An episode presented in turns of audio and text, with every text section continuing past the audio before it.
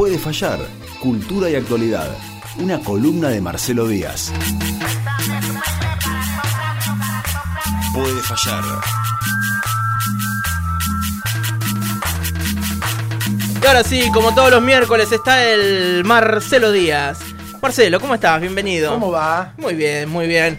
Bueno, semana corta esta, no nos vimos el miércoles pasado. No nos vimos porque, claro, fue el 24. Fue el 24 de marzo. Bueno, hoy, hoy justamente te metés como en dos temas sensibles, ¿no? 24 de marzo eh, y Malvinas, como todo junto, digamos. Sí, en realidad quería pensar un poco eh, la cuestión de lo que tiene que ver con, eh, con la memoria colectiva, la construcción de la memoria colectiva, ¿no?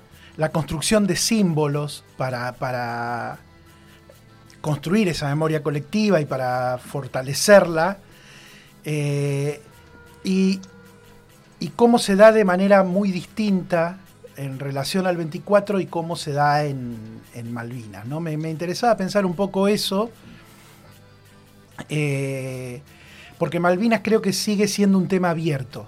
¿no? Eh, el 24 de marzo sigue siendo un, un- un tema doloroso, so- Sí. sobre todo porque, eh, porque se sigue sin saber muchas cosas, porque no han terminado los juicios que avanzan y retroceden, eh, porque se siguen buscando nietos, pero eh, gran parte de la, memoria colectiva que se construyó en relación al, al 24 de marzo ha fortalecido la mirada sobre la dictadura que tiende a ser unánime. Más allá de eh, ciertos grupos chicos negacionistas Sí, que están siempre también. que existen, pero, Sí, que, pero claro. que son minoritarios, Son minoritarios, sin o, duda. o más allá de que eh, haya negacionistas eh, en, en- en los partidos políticos, ¿no? Acá, sin diferencia de partido acá, ¿no? Sí, Digo, sí, sí, sí, sí. pero que se ocultan o, de algún modo disimulan porque precisamente eh, lo que está instalado en la sociedad es eh, la lectura sobre que el 24 de marzo comenzó una dictadura, que fue un genocidio, que destruyó la economía argentina, eh, que cometió un, montón de atrocidades, digamos, eso está. Y pensaba que eh, Malvinas sigue siendo una herida abierta. Sí. No, Sí, no, hay un no. sentimiento muy distinto, ¿no? Con las dos fechas, sí, es cierto. Malvinas sigue estando ahí, digamos, sigue siendo, sigue estando abierto, como decís vos, ¿no? Claro, es decir, son situaciones distintas, Son ¿no? Pero, sin duda. pero digo, pensaba que eh, quería partir de una frase, ¿no? Hay una frase de un, un historiador y filósofo francés que es Michel Desertot. Desertot tiene un libro que se llama eh, La invención de lo cotidiano. Eh, y en uno, en uno de los capítulos, hablando de las memorias y, de la construcción de la memoria colectiva y de la memoria popular, Michel Desertot dice, solo se habitan lugares encantados. Esto no tiene que ver ni con cuentos de hadas ni con nada por el estilo, sino con cómo se transforma un espacio, un espacio vacío, digamos, de- de símbolos, de afectividad, de historia, en un lugar.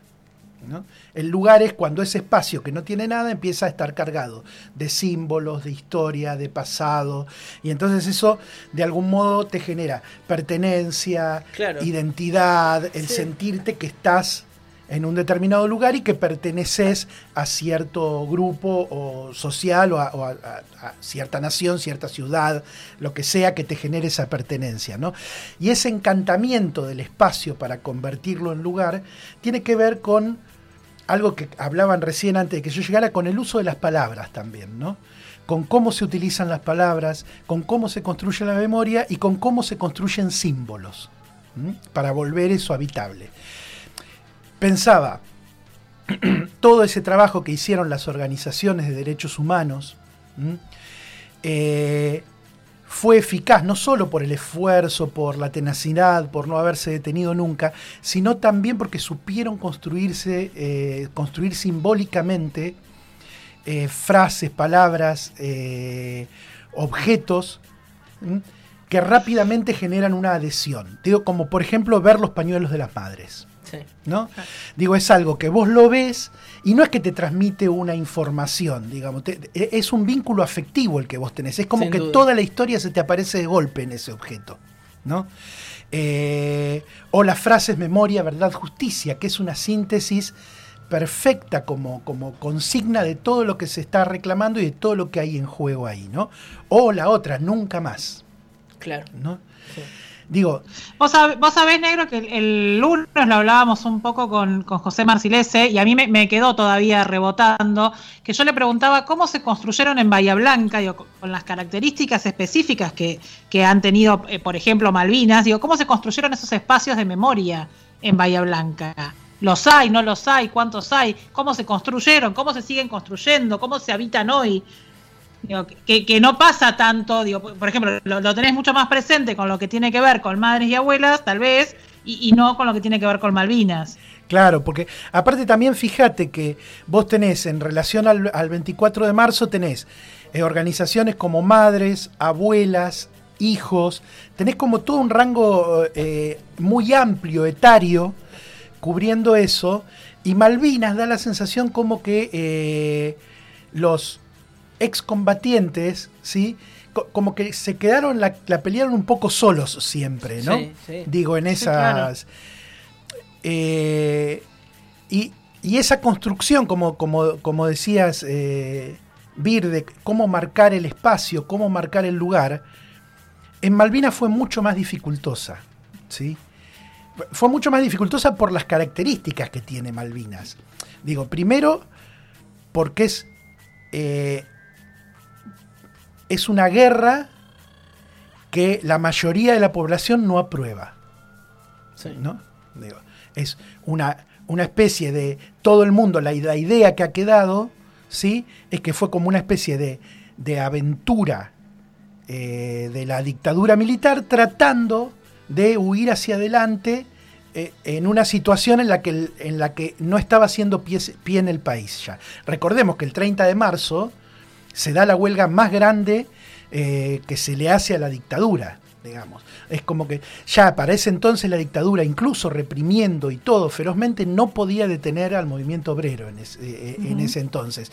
Y la guerra se lee y aparece como una especie de fuga hacia adelante, tratar de generar algo para ganar otra vez consenso en el pueblo argentino, sin que eh, se midiera muy bien cuáles, cuáles podían ser las consecuencias de esa guerra. ¿no?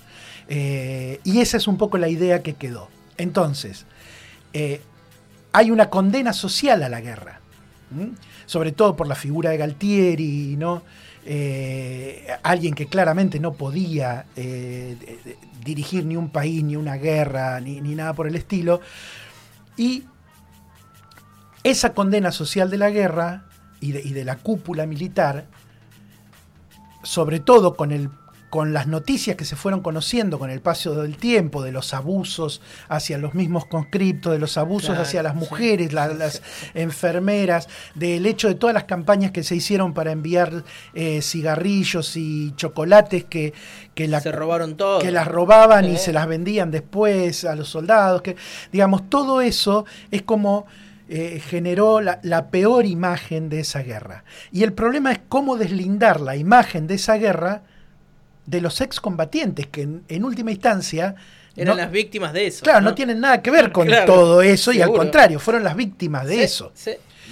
Eh, una, una, precisamente una de las miradas que, que se tendió hacia los excombatientes es que eran víctimas.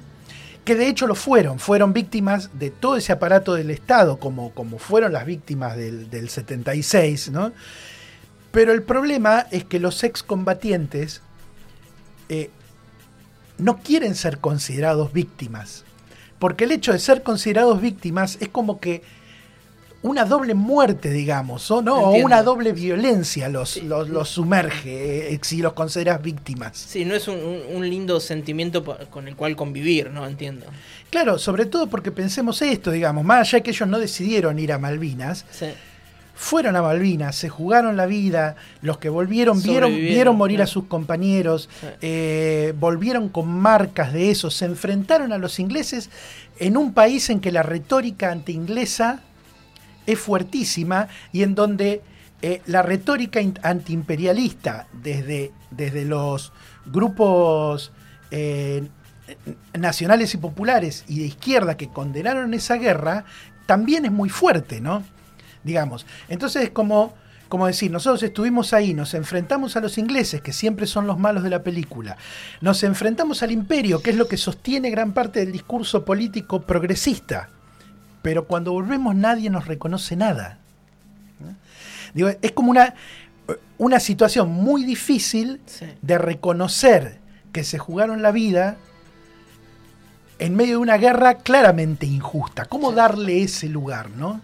Eh, además de las diferencias entre los distintos grupos de excombatientes, ¿no? Grupos de excombatientes que rescatan el valor de los soldados, pero también el hecho de haber estado sometidos a, una organización militar absolutamente improvisada y que eh, se ensañó más con ellos que con los ingleses prácticamente, ¿no? En una guerra que reconocen como injusta y grupos de, de excombatientes que reivindican la guerra con todo el paquete de, de la dictadura también, digamos. No hay, no hay tampoco un consenso ahí, ¿no?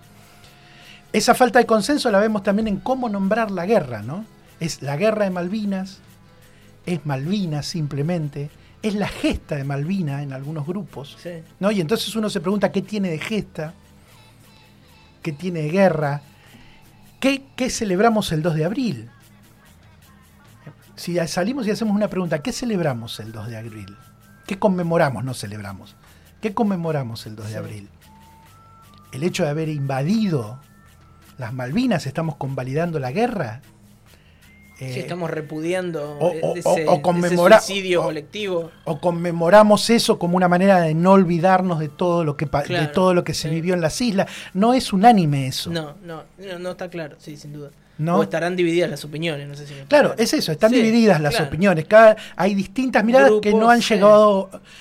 No han llegado a generar eh, una mirada más o menos unificada y por eso no han generado también esos símbolos tan fuertes como sí encontramos en la memoria del 76.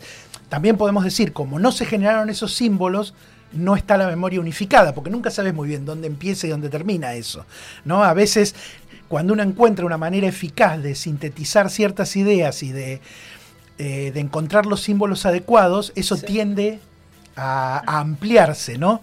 Mientras no los conseguimos, todo sigue estando en posiciones eh, difíciles. El problema es que tenemos una generación ahí que volvió de Malvinas y que pagó muy caro el precio de que ni el alfonsinismo ni el menemismo como gobiernos pudieron desde el Estado darle una contención, una lectura y un lugar a esos sobrevivientes, ¿no?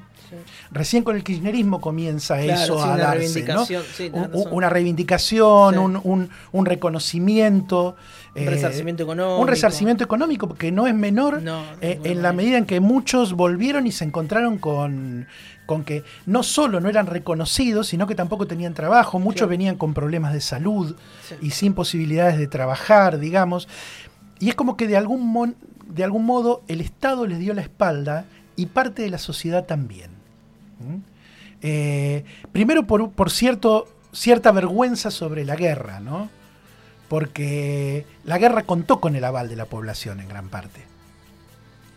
Eso- hay, hay como, una, Sí. como una vergüenza de decir... Parte de los medios colaboraron muchísimo Los en medios eso. colaboraron muchísimo porque te iban diciendo que iban ganando, Sí, digamos. sí. Eh, como, como, mu- como en muchos otros casos, los medios te pintan una realidad a la que vos adherís y cuando se caen esos decorados y ves que la realidad no era como te, habían, te la habían pintado, eh, muchos hacen como una fuga de esa realidad. ¿no? Pasó con el menemismo, que si vos hoy hablas con la gente nadie lo votó. Claro. Es, es como inexplicable cómo fue que, que- que la reelección, ¿no?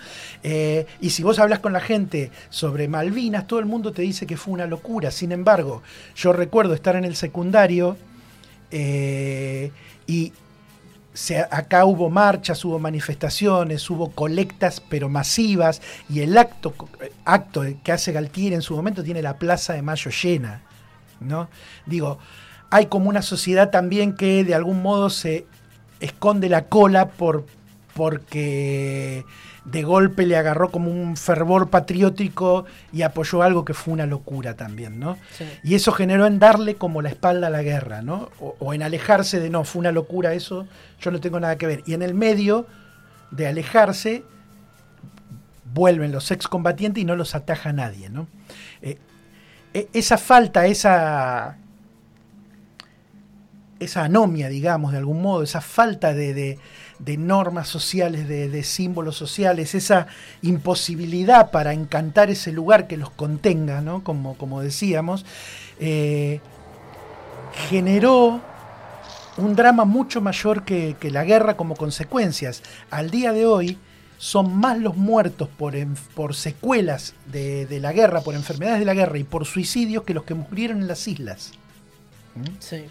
Lo, lo cual es un, lo cual es un dato terrible que como sociedad tendría que hacernos eh, pensar cómo se resolvió ese tema, cómo, con gente que ya tiene cerca de 60 años, ¿no? Sí, Digamos, no estamos sí. hablando de los chicos de la guerra, digamos. No, ya no, claro. Ya no, pero la herida sigue abierta. Sí. ¿No? ¿Querés que te lea un mensaje, Marcelo? Escribe por aquí eh, Ricardo. Dice, lo bueno de Menem fue que sacó la colimba obligatoria porque aunque nadie lo ha analizado a fondo o no, o, no lo escuché públicamente, los milicos perdieron económicamente todo el poder que tenían. Yo fui, sí, sí.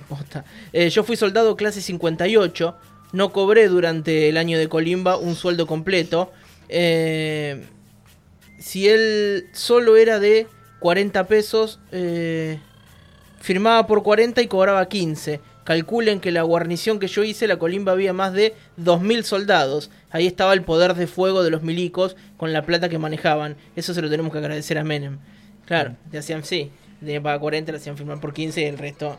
pero al Claro. revés, le pagaban 15, le hacían firmar por 40 y el resto a la Sí, sí, bolsa. sí, como parte de Sí, esa... Claro, con el caso Carrasco, bueno, sí que se elimina el, el servicio militar. Se elimina algo que se tendría que haber eliminado antes, Mucho ¿no? antes, digamos. sí, eh, Y, digamos, con esta, esta, situación que decía de, no haber encontrado eh, los símbolos adecuados para leer, pe- pensaba también, yo me quería concentrar más que nada, más que en los hechos históricos o en las razones, en esta cuestión de eh, que hablamos siempre de las cuestiones culturales, ¿no? Cuando hemos hablado muchas veces de que lo que eh, se ha perdido o la marca que dejó la dictadura como muy grande en la Argentina es cierta pérdida de un sentido de lo común. ¿no? No el sentido común, sino un sentido de lo común, algo que nos hace como colectivo, ¿no? en el de lo que participamos todos. El hecho de que eh, vos sientas que frente a una persona que está padeciendo algo tengas algún tipo de responsabilidad, ¿no? Sin necesariamente estar militando en un partido político, simplemente por compartir la ciudad, compartir eh, el, país o ser compartir el espacio en el que vive esa persona. ¿no? Ese tipo de mecanismos de solidaridad social, que son la red que, que, que genera el lazo social y que te podría haber contenido a, a los excombatientes cuando vinieron, eh, fue algo que atacó la dictadura fuertemente. Digo, están vinculados los temas. Eh, ese lazo social que abuelas, hijos y madres siguen esforzándose Claro, sí, al día de hoy claro, para, para, re- reparar, Sí. es algo que ha quedado muy dañado desde la dictadura, que se volvió a resentir durante el menemismo y que tuvo una especie de ofensiva muy fuerte durante el macrismo. Esto, digo, más allá de, los usos políticos partidarios en los gobiernos, va más allá también de, las cuestiones eh, gubernamentales. Tiene que ver con un sentido común que se ha instalado en donde la cuestión es arreglate solo. Sí. Y ahí hay, eh, lo veo en redes sociales como mucho movimiento de gente que es, pongamos entre comillas, influencer, que habla sobre eso, ¿no? Sobre el egoísmo y lo toman como una cualidad, ¿no?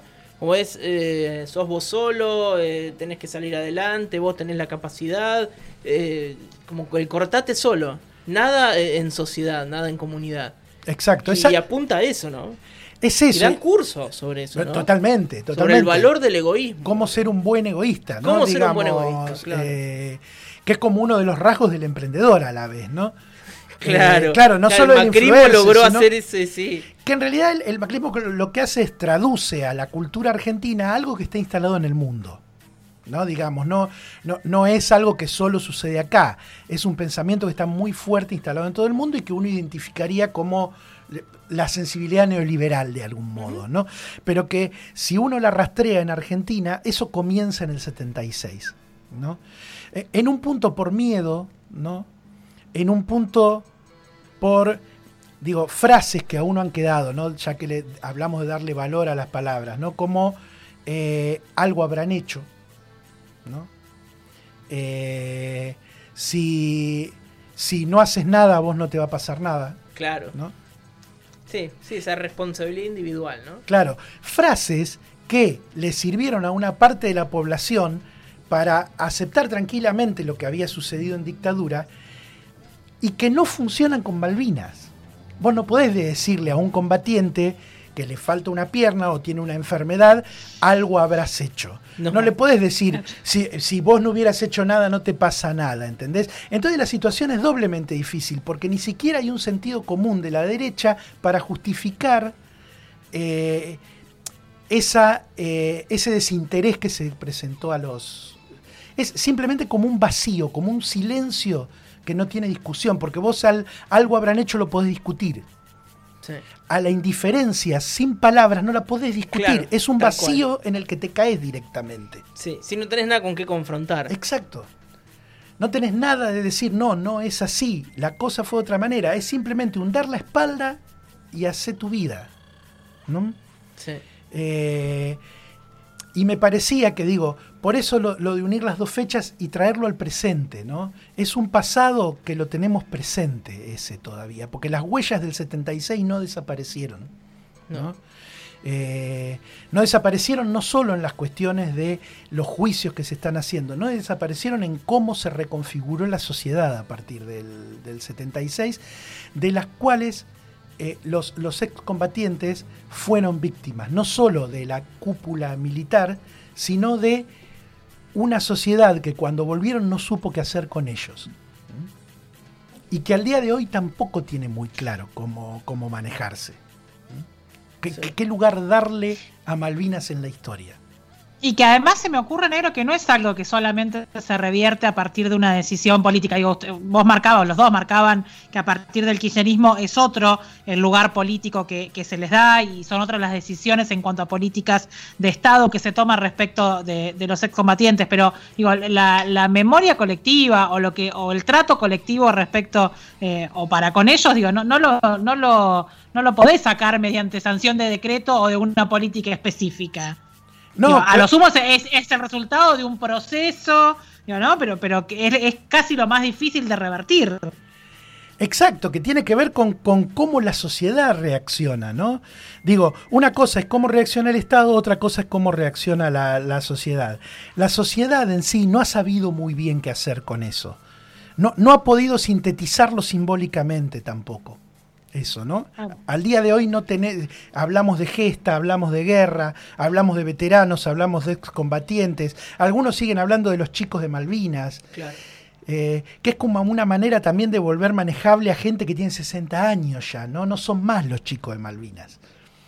Digo, es más la vida que, que vivieron después de Malvinas que, Sí, la que, la vivieron, antes. que la que vivieron antes, y esa que vivieron ha sido mucho más difícil que todo lo, lo otro, ¿no?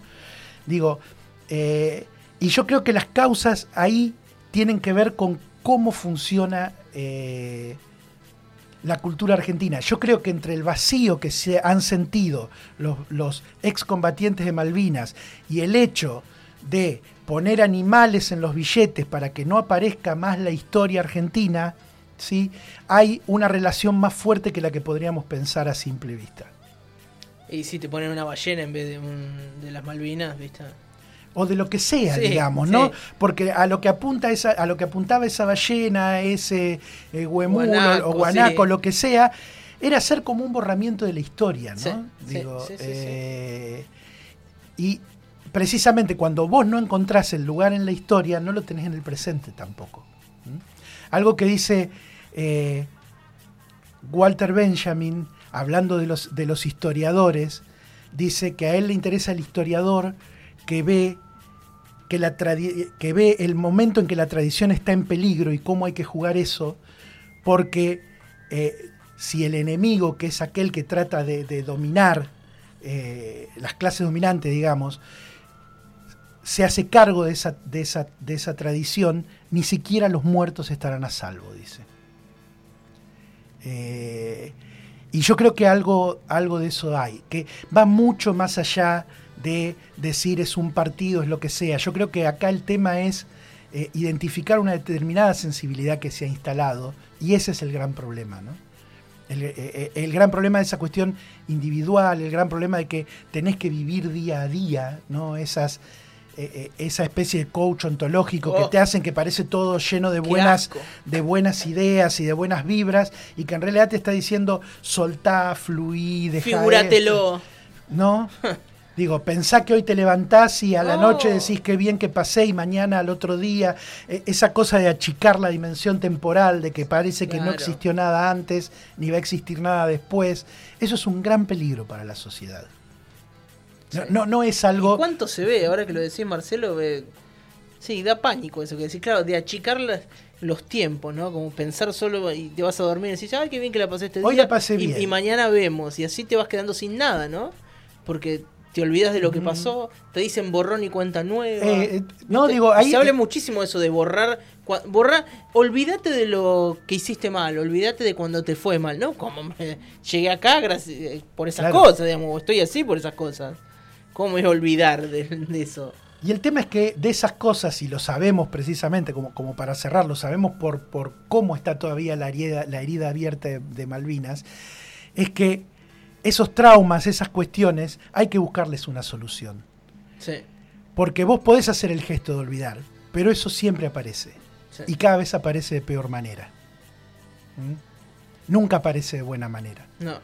Eh, y yo creo que, nada, estas fechas eh, sobre la memoria yo creo que son importantes para reflexionar sobre esto, sobre todo sobre el ejemplo que han dado eh, abuelas, madres, hijos, las organizaciones de derechos humanos de cómo frente a una gran catástrofe, eh, al genocidio que fue la dictadura, hicieron un trabajo de reparación. Sí, de la memoria. De la memoria y del tejido social dañado. Pero ese tejido quedó dañado no solo en eso, quedó dañado en lo social con sectores caídos de la, economía, quedó dañado con Malvinas, digamos. Es mucho el trabajo a, hacer. Y, frente a eso lo que hay, digo, más allá digo, de, un partido político, eso porque creo que es transversal a muchas fuerzas políticas eso. Lo, lo que hay enfrente es esta cosa de, bueno, eh, el individualismo, cierto vitalismo en el presente, esto que decías hoy de eh, aprender a disfrutar de la eh, incertidumbre. Tremendo, tremendo. Si sucede, conviene, ¿no? Claro. Qué buena frase esa. Claro, todo, ese tipo de cosas que escuchamos todo el tiempo, que no vienen del campo político, pero que precisamente generan el sentido común que después da lugar a determinadas políticas. Sí. Eh, me quedé pensando, Marcelo, en eso que decías de, del ejercicio de la memoria, de, tapar todo, y que eso en algún momento vuelve y peor. Digo, te lo puede decir un psicólogo en una persona, ¿no? Que como dejaste irresuelto este problema y que decís, ¿por qué ahora tengo 60 años y estoy con estos kilómetros? Y bueno, capaz que nunca trataste eso. Agendemos para la semana que viene a Lutero para preguntarle sobre la memoria, ¿no? Sobre ese ejercicio de, los problemas que quedan eh, irresueltos ahí dando vueltas y como que te los querés olvidar y quedan ahí. Y es como decís vos, esto de Malvinas es justamente eso, ¿no?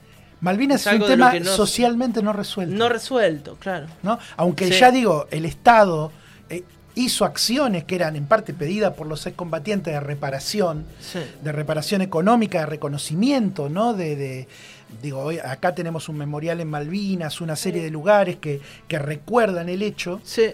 Eh, termina, todavía no termina de de cerrar. Y yo creo que en parte no termina de cerrar porque eh, la sociedad no sabe tampoco, parte de la sociedad no sabe cómo procesar eso de lo que si bien no fue protagonista, porque no tomamos nosotros la decisión de, invadir Malvinas, sí hubo en un momento un entusiasmo y un aval que... Pasa como el yo no voté a Menem. Claro, que genera como un lugar de cómo me hago cargo de todo esto, ¿no? Sí. Bueno, súper completo, Marcelo. La verdad que nos dejaste pensando con eso ahí a lo último. Eh, y está, me parece que para eso sirven estas fechas también, ¿no? Yo creo que es fundamental eso, Sí. ¿no? Es, eh, y, y la memoria tiene que ver con eso, ¿no? No Claro. tiene por ahí con ponerle el nombre a una calle, No, sino con, no. con pensar cómo estamos viviendo en el presente, ¿no? Sí. Cómo, cómo hacemos que nuestro lugar está encantado para que sea habitable para todos, ¿no? Esa sería un poco la idea. Solo se habitan lugares encantados. Michel desertó. Digo bien, Marcelo? Michel desertó. Solo se habitan lugares encantados. Ahí usaste eso de disparador. Bueno. Muchas gracias, Marcelo, como siempre. De nada. ¿Con qué nos vamos a ir? Nos vamos con la pequeña orquesta Reincidentes haciendo Más allá del mar. Impecable. Esto fue Puede Fallar, como siempre, con Marcelo Díaz. En este puerto sin luz, mis barcos se ahogan Siento una voz en la niebla, tu cálido grito que me hace seguir y llévame más allá del mar, bésame más allá del mar, llévame más allá del agua, tu amor es un rastro que anima mi andar. Si se me abren las heridas y este dolor me hace dudar, solo con pensar en verte brota mi aliento una vez más y llévame más allá del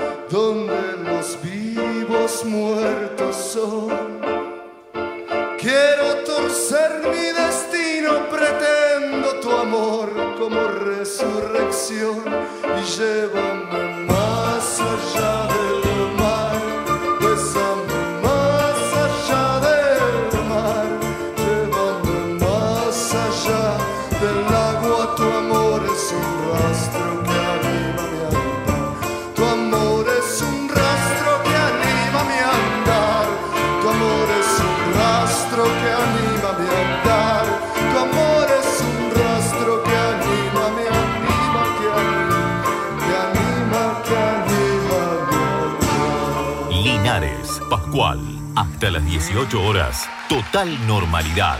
Por Radio Urbana.